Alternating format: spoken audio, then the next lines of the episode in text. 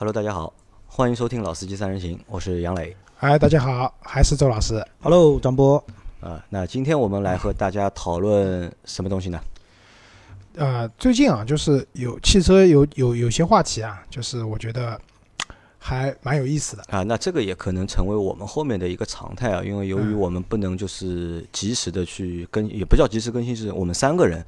不可能就是每天都能够去做节目，可能我们会把一些话题啊，就是积累起来，然后啊等到张波和周老师有空时候，我们把这些话题拿出来集中讨论。我们今天聊两个话题呢，它本质上还是有一定关联性的，对吧？一个是国六，国六，就国六啊，就是我不知道你们听到国六这个名词，大概什么时候开始频繁的听到这个名词的？上半年嘛，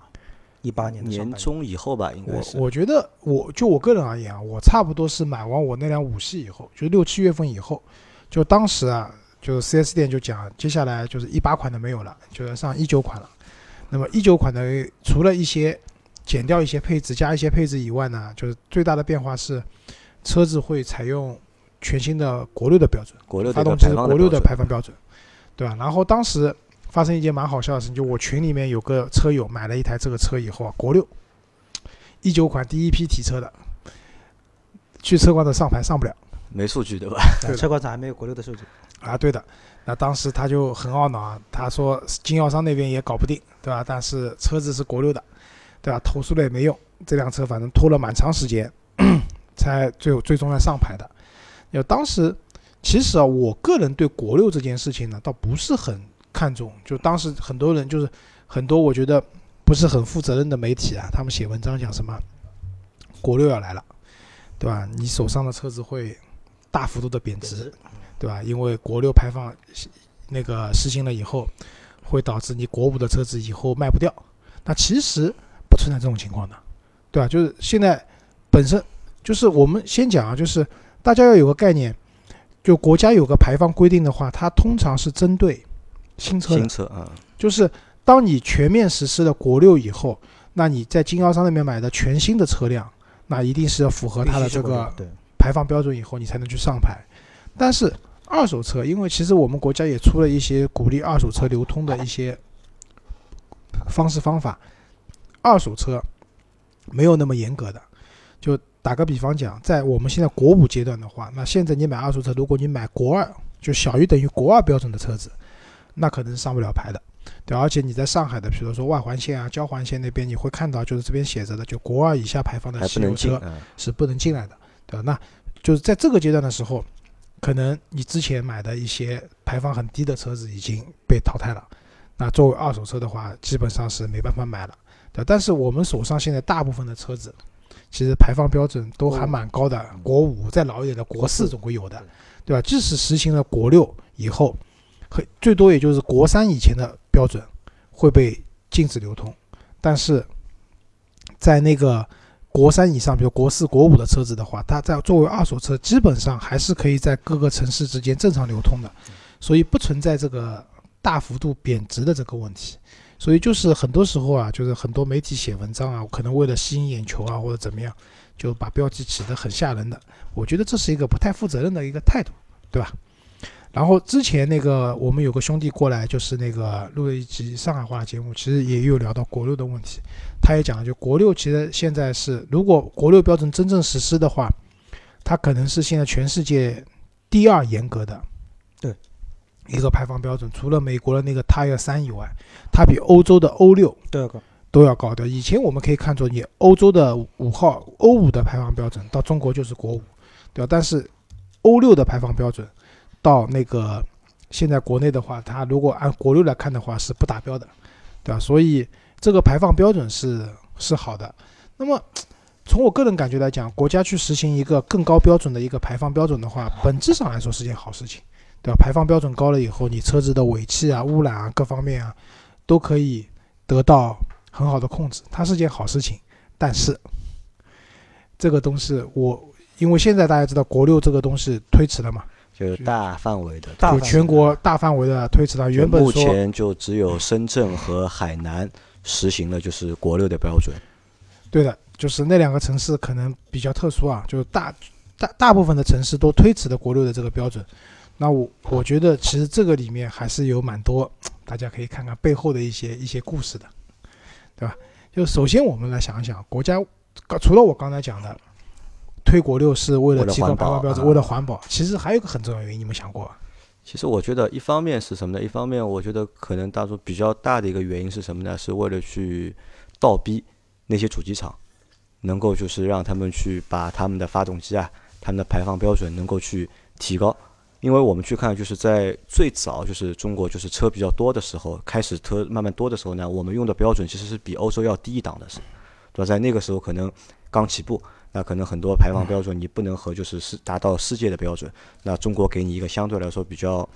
宽松一点或者相对来说低一点的一个标准，让大家能够先生产起来，先造起来。但是十几年过去了，对吧？到现在，那可能他又把那个标准要提高。那这个提高呢，就是一方面啊，就是倒逼厂商你要去提高这个排放，这是一嘛。二呢，还有可能是什么呢？二还有可能是去做一些就是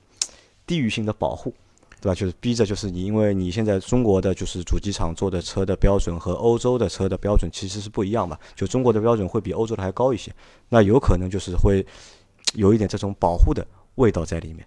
是这么理解吧？你刚刚讲的还是环保范畴的东西嘛？其实还有一个很重要一点嘛，就是其实国，我觉得也明知道你们可能造不出，其实你们知道，就国四升国五，因为它的标准其实升的不高。大部分的主机厂的发动机通过一些微调，不用很不用很高成本的情况下，可以做到这个排放的升级，对吧？但是国五升国六做不到了。那么如果说你还在内燃机上面花足心思去做研发的话，其实这个成本是非常高的。所以是国家出这个规定啊，希望你们电动车了，希望你们造没有排放的车子嘛，嗯，对吧？低排放，零排放。啊，对的，因为其实我们新能源车的战略到现在五年了，对吧？就是我们就国内的这个电动车的，就可能一八年是一个发展的蛮快的一年，对吧？前两年其实还是比较慢的，而且我们在新能源车里面还有很多插电混动的车子。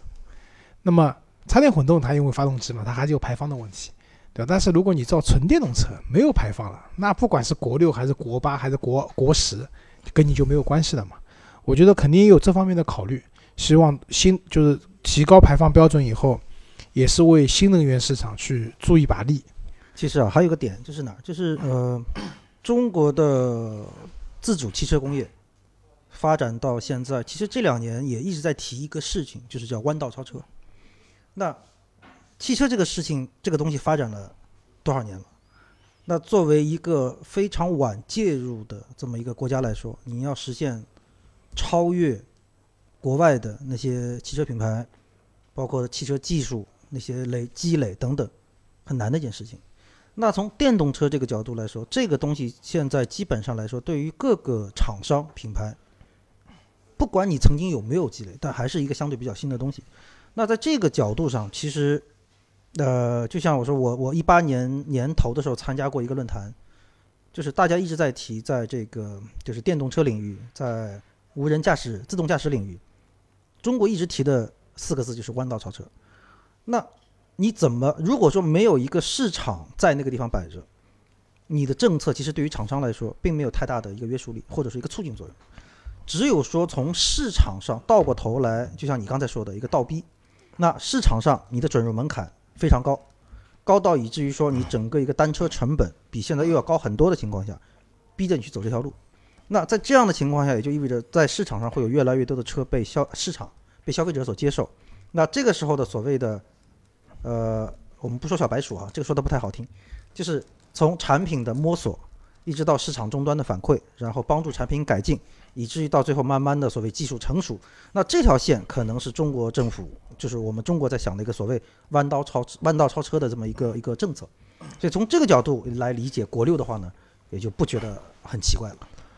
啊，对的，所以现在市场上有有很多国五和国六并行的产品，比如说，对吧？张波在服务的福特福克斯，新福克斯。但我们有个小伙伴，对吧？为了买到国六的车型，最后买了一辆 1.0T 的。他跟我聊了很多嘛，他说他接下来可能因为上海牌照暂时还没拍到，对吧？先上外牌，然后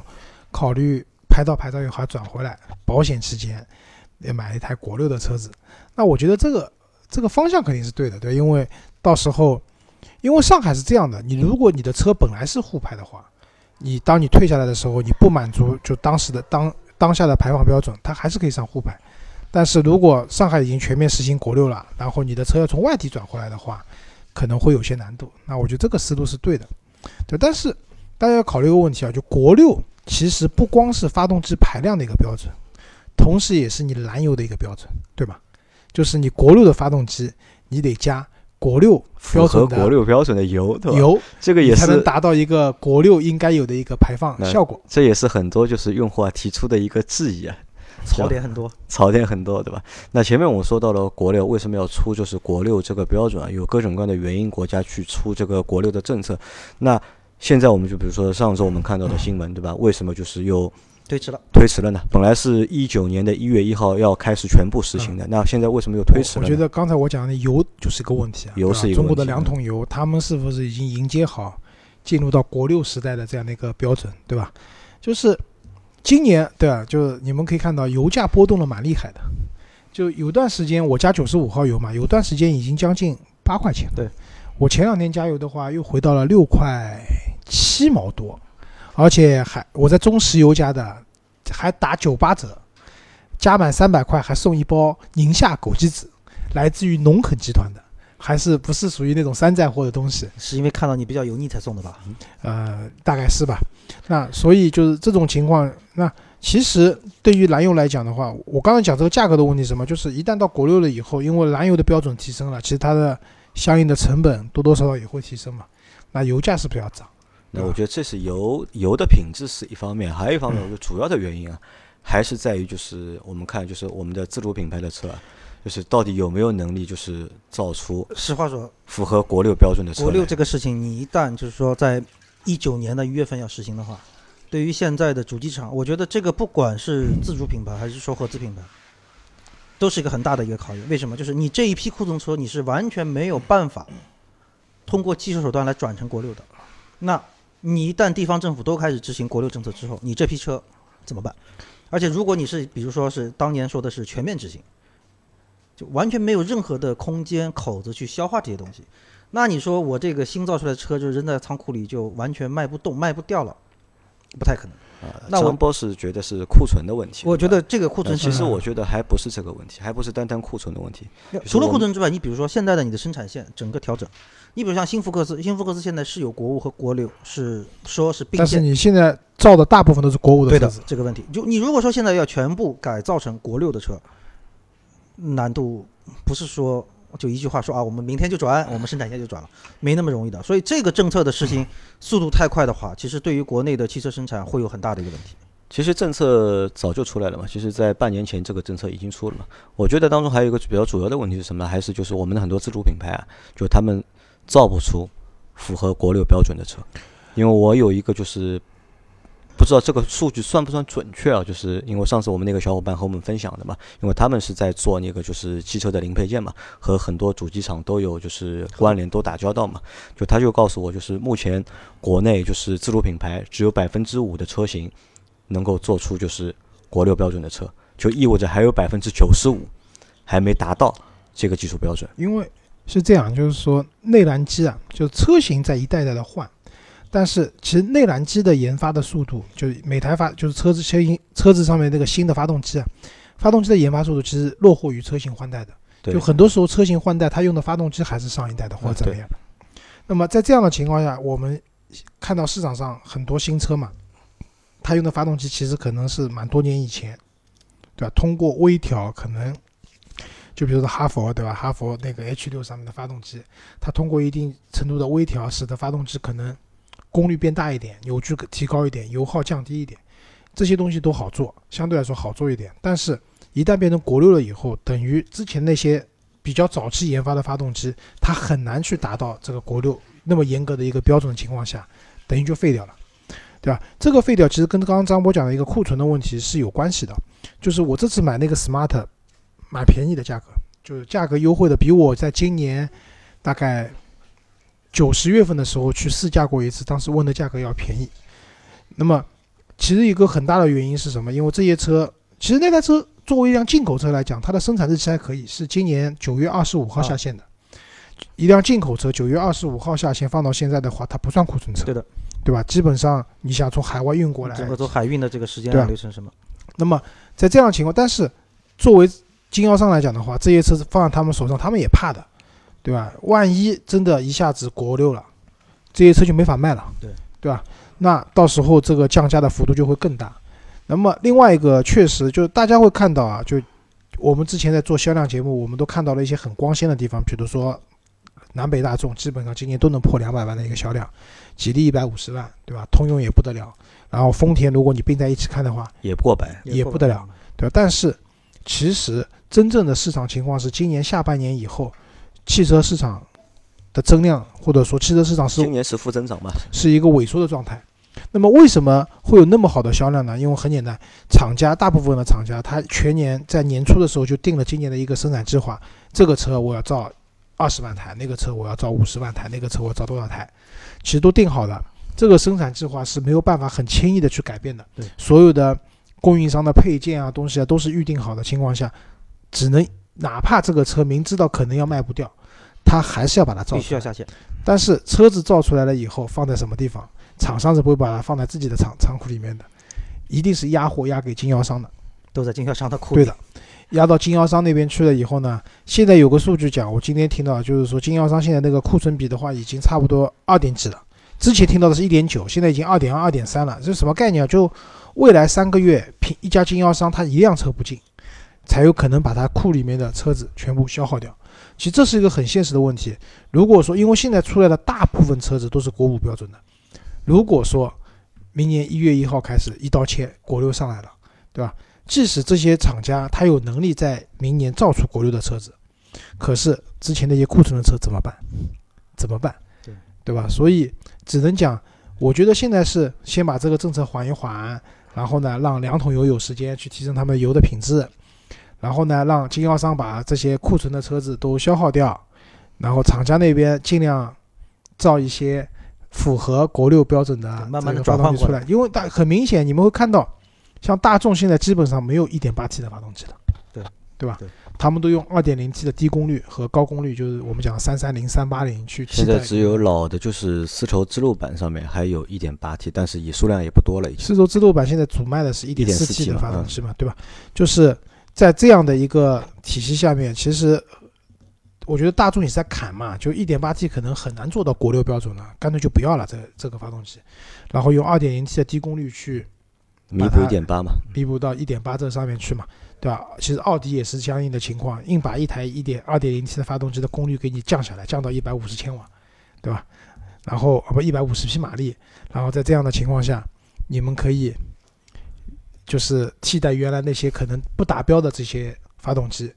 未来可以满足国家对这个排放升级的要求，对吧？但事实上，就是我觉得是综合因素。刚才杨磊讲的，自主品牌可能这方面的技术还是有些落后的，要让他们瞬间造出国六来有点难，对吧？第二个，两桶油未必准备好。那第三个的话，就是我刚刚讲的，其实张波讲的就是经销商那边库存了好多车子啊。那接下来这些车总不能当废铁卖吧，对吧？所以综合因素下来，最终这个政策被推迟了。其实也是可以预见到的。当时我就在想，国六这件事情其实真的不重要的，没有什么说国六来了会怎么样会怎么样，总归因为现实问题摆在那边嘛，不可能一刀切去处理掉这些东西的。因为这个东西不是说今天开开关变成一点的就是一点。我当时想的是，很有可能就是国六呢实行了，但是呢，国家会给一个所谓的叫什么宽容期、缓冲期缓冲期，对吧？在某一个缓冲期里面，国五、国六都能上牌，对吧？但现在反正就直接推迟，推迟，嗯，因为你们知道，就很多城市限牌，就有个新闻说，就是也会会宣布一周以后开始限牌。嗯这个一个星期星期里面、啊，经销商那边卖车啊，卖疯掉了，不要来谈价格，有车卖给你车就好了，对吧？当天晚上十二点以前，经销商是不关门的对，就反正就是只要备案嘛，就是你签了合合同，备案了以后，这个车到时候就能上牌。那这个时候就车子没有优惠的，经销商很赚一把，但是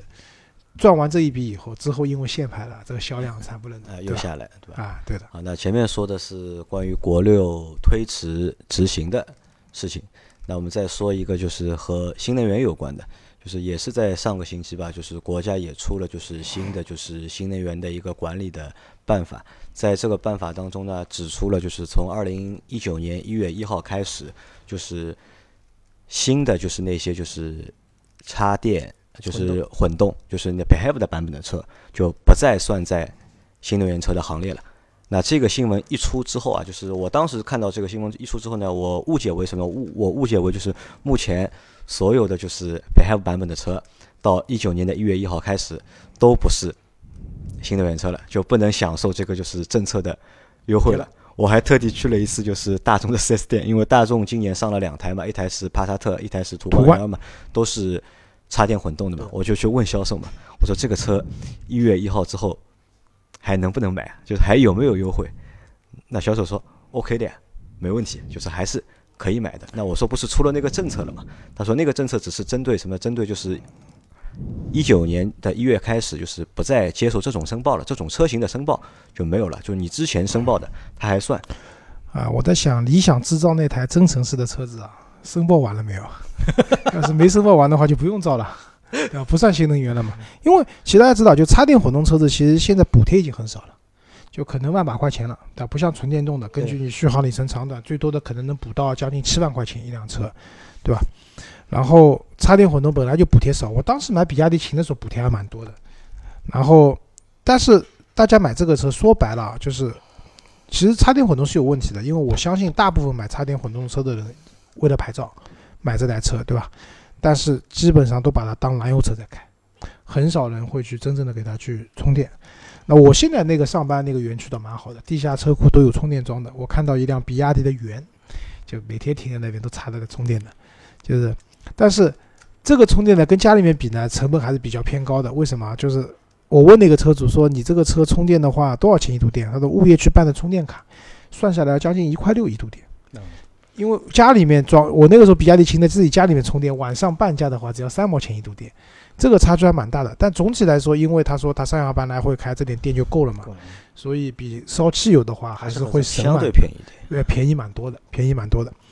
那么，所以就是插电混动这个东西，就是大家接下来可能就没有新产品了，对吧？要买的话，也就是市场上目前现有的、目前现有的这些车型啊，就从明年开始，我们不可能再看到新的就是插电混动的车型问世了，对吧？因为如果这个车再出来的话，基本上是。没有人会买嘛，因为没有优惠政策了。很明显，从下半年接近年底开始，就往明年走，就带电机的轻混越来越多。就四十八伏那个，基本上好像新车哈都会考虑有这么一个一套一套。其实那个也没有什么太大的意义。带电机四十八伏的这个轻混啊，我跟你讲，我觉得可能是为了排放降低一定的油耗弄出来的一个产物。其实。我觉得远没有丰田的这种 hybrid 来的实用，对，对吧？这个东西车子嘛，就像比如说我以前的奔驰 C，现在那个车子什么 C 二六零啊，什么以前都是二点零 T 的，现在一点五嘛，一点五了，对吧？然后加个电机，所谓的电机，这个电机它又不能单独的驱动车辆，它对加速没有什么明显的明明显的帮助，嗯，再加上车子的油耗可能只降了从百公里六点七降到六点六。意义不是很大，对，所以就大家扎杆子往上走这个电机这个事情，其实我也我也不是很理解得了。就就正好我们现在年底了嘛，就是讲讲我觉得未来的一个新能源的一个发展嘛，纯电动肯定有，就是今年你也看到了很多曾经 PPT 上面造车的一些传统的啊不是传统就是非传统的这些都下线了嘛，他们的产品对吧？就是我们可以看到未来对吧？未来被吐槽吐得很厉害，但至少人家。到年底差不多一万台的创世版也交车交完了，对吧？然后威马汽车，呃，然后小鹏汽车，小鹏汽车很牛的，坐进去以后，你的你输入你的身高体重，自动帮你调座椅，对吧？像杨磊输进去以后，那个座椅估计要贴到那个方向盘上面去了，对吧？然后类似于这样的一些品牌，然后我们今年也参加过一些活动，什么华人运通，这个牛吹的，反正上天了，对吧？就差这个车要飞到月球去了，那。这一类的其实很多，然后加上一些传统的传统的车企造的，比如说荣威，荣威那个上海的那个出租车 E I 五万，你别说那个车子，我看到很多私人在开，对，就不是那个出租车，很多人在开，便宜嘛，因为那台车还蛮合算，就十三万多。而且这个车子的话，造型还蛮好看旅行车的这种样子还蛮好看的，对吧？然后荣威出了一辆 Marvel X，嗯，怎么讲呢？也还可以吧，只能讲，对吧？然后包括像轩逸轩逸的纯电纯电动也也出来了，然后未来的话，明年的话，像上汽大众也会出纯电动的车子，对吧？那这些东西的话，纯电动是一个未来的方向啊，就新能源。其实大家如果说你要考虑新能源的话，那我倒是真的建议啊，就不要去买插电混动了。这个东西，如果你不充电的话，它油耗其实蛮高的，对吧？然后开起来，你想我们那个那个铲屎官开的那个 EMG 六，对吧？它插电混动的车子，这个车子才 1.0T 三缸发动机，对吧？也不是很便宜。你平时如果没电的话，这个车子其实开起来不舒服的。用户体验会蛮糟糕啊。，这个车我刚才那个去张波他们楼的时候，我打了一辆滴滴嘛，然后就是这个车，其实没电的情况下，其实车子的各方面，这感觉都这个是真抖，这个是真真真的抖，对吧？我觉得纯电是未来大家可以，因为现在其实啊，尤其可能别的城市我不敢说，但至少像上海这样大城市的话，充电真的不会是一个很大的问题。哪怕你自己家里面老小区像我一样停车没有充电位的话，单位或者附近的商场商、场园区基本上都会有充电的地方的，对吧？如果你考虑新能源车的话，我真的是建议你可以考虑这个。那另外一个，就今天我正好在群里面聊天嘛，就正好讲到丰田不是有一辆车叫米锐，嗯，那个车子的话叫燃料电池，对吧？这个大家其实也知道，其实我们国家针对燃料电池也是有补贴政策的，也是一辆车好像可以补贴十几万，还二十万了。也是喊了蛮久的一个一个一个东西。但是呢，燃料电池我倒是觉得可能是比纯电更解决未来的这样的一个新能源的一个方向。就为什么？因为大家知道，就是学过初中的化学知道，就氢气和氧气结合以后燃烧啊，它只产生水，它也是一个没有污染的非常清洁的能源。那么燃料电池就是像丰田的车子的话，你灌车子上那个氢气，可能三分钟到五分钟一罐氢气就灌满了。灌满了以后，你开的话，你的续航里程会有六七百公里。那就算我们现在讲纯电动车，你的充电技术很高级了，什么三十分钟、四十分钟可以充到百分之八十，那肯定还是没有你加氢气快嘛，对对吧？而且电这个东西产生的本身这个过程，其实啊电呢是这样的，我们知道中国都是火电，就火电发电的，电本身产生电是有污染的，但是呢，就电动车的话呢，就建议大家晚上充电。就为什么？因为这个一个城市里面电网里面的电啊，就是输进来以后啊，你晚上用的少，所以为什么我们说晚上用电半价，就这个道理。希望你们多用一点，这个电不用掉的话，到第二天也没有了，挥发掉了，像酒精一样的。但挥发是不不是一个很科学的说法，就它可能就是被损耗掉了，没有了。你用也是用就用掉了，不用掉就浪费掉了。所以就是，所以你看现在上海一夜之间，就是那个新型的那个黑色的那个电动的那个就是公公交车，啊嗯，对吧？一下子就好多好多这个车，对吧？因为这些车基本上白天营运，晚上充电嘛。其实这是一个还算，即使在火电的情况下，它还是一个比较环保的做法，对吧？但是刚才讲的那个燃料电池呢，有个问题就是现在获得氢气的方法，一种呢叫电解水，把水电解，那么要花用很多电，这个不是很也是一个高污染、呃对高耗能的一个行啊业，高耗能，不能说高污染，高耗能的。另外一个呢，从石油里面直接去提取，就目前获得氢气的比较主流的方式就这两种。啊，这两种的情况就是都是属于能耗，就是比较能耗很高的这种形式。所以我觉得这是燃料电池车型就是推行受阻的一个很重要的原因，因为氢气获得来不易。但是我之前也看到了很多，就是一些，呃，怎么讲新能源的这些解决方案的公司，他们其实什么什么用一些什么，我就我不知道我讲的对不对啊，就是类似于什么甲烷水啊什么的，就是用一些就是这种水，它里面是含有大量的这个氢元素的，然后可以把它转化成氢气，然后比传统的方式来的更环保、更节能，对吧？如果说这个东西，接下来的新能源发展啊，谁要是在燃料电池这个氢气的上面，如果能获得一个突破性的进展，我觉得比什么把电池的能量密度翻一倍来的更有意义，也更和更能掌控这个就是这个市场的一个命脉命脉吧，我觉得。所以大家可以能源来车，车不是将来的一个暴发户的一个点，暴发户的点是你掌握对这个电池的这个啊对的，因为大家知道中国的宁德时代，对吧？就是非常厉害，资本市场的独角兽啊，什么对它的溢美之词不得了。然后基本上现在国产要拿补贴的车子的话，大部分的电池都是宁德时代去去提供的，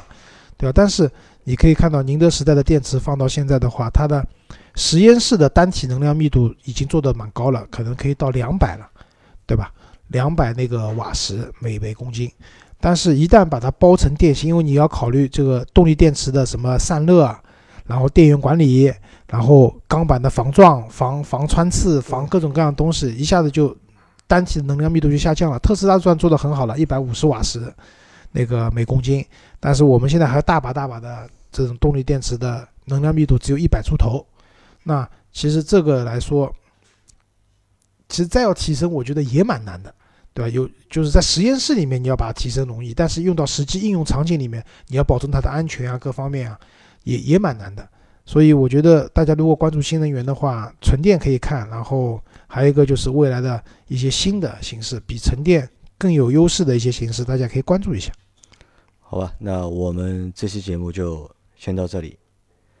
感谢大家的收听，好，谢谢大家，再见。好，拜拜。拜拜。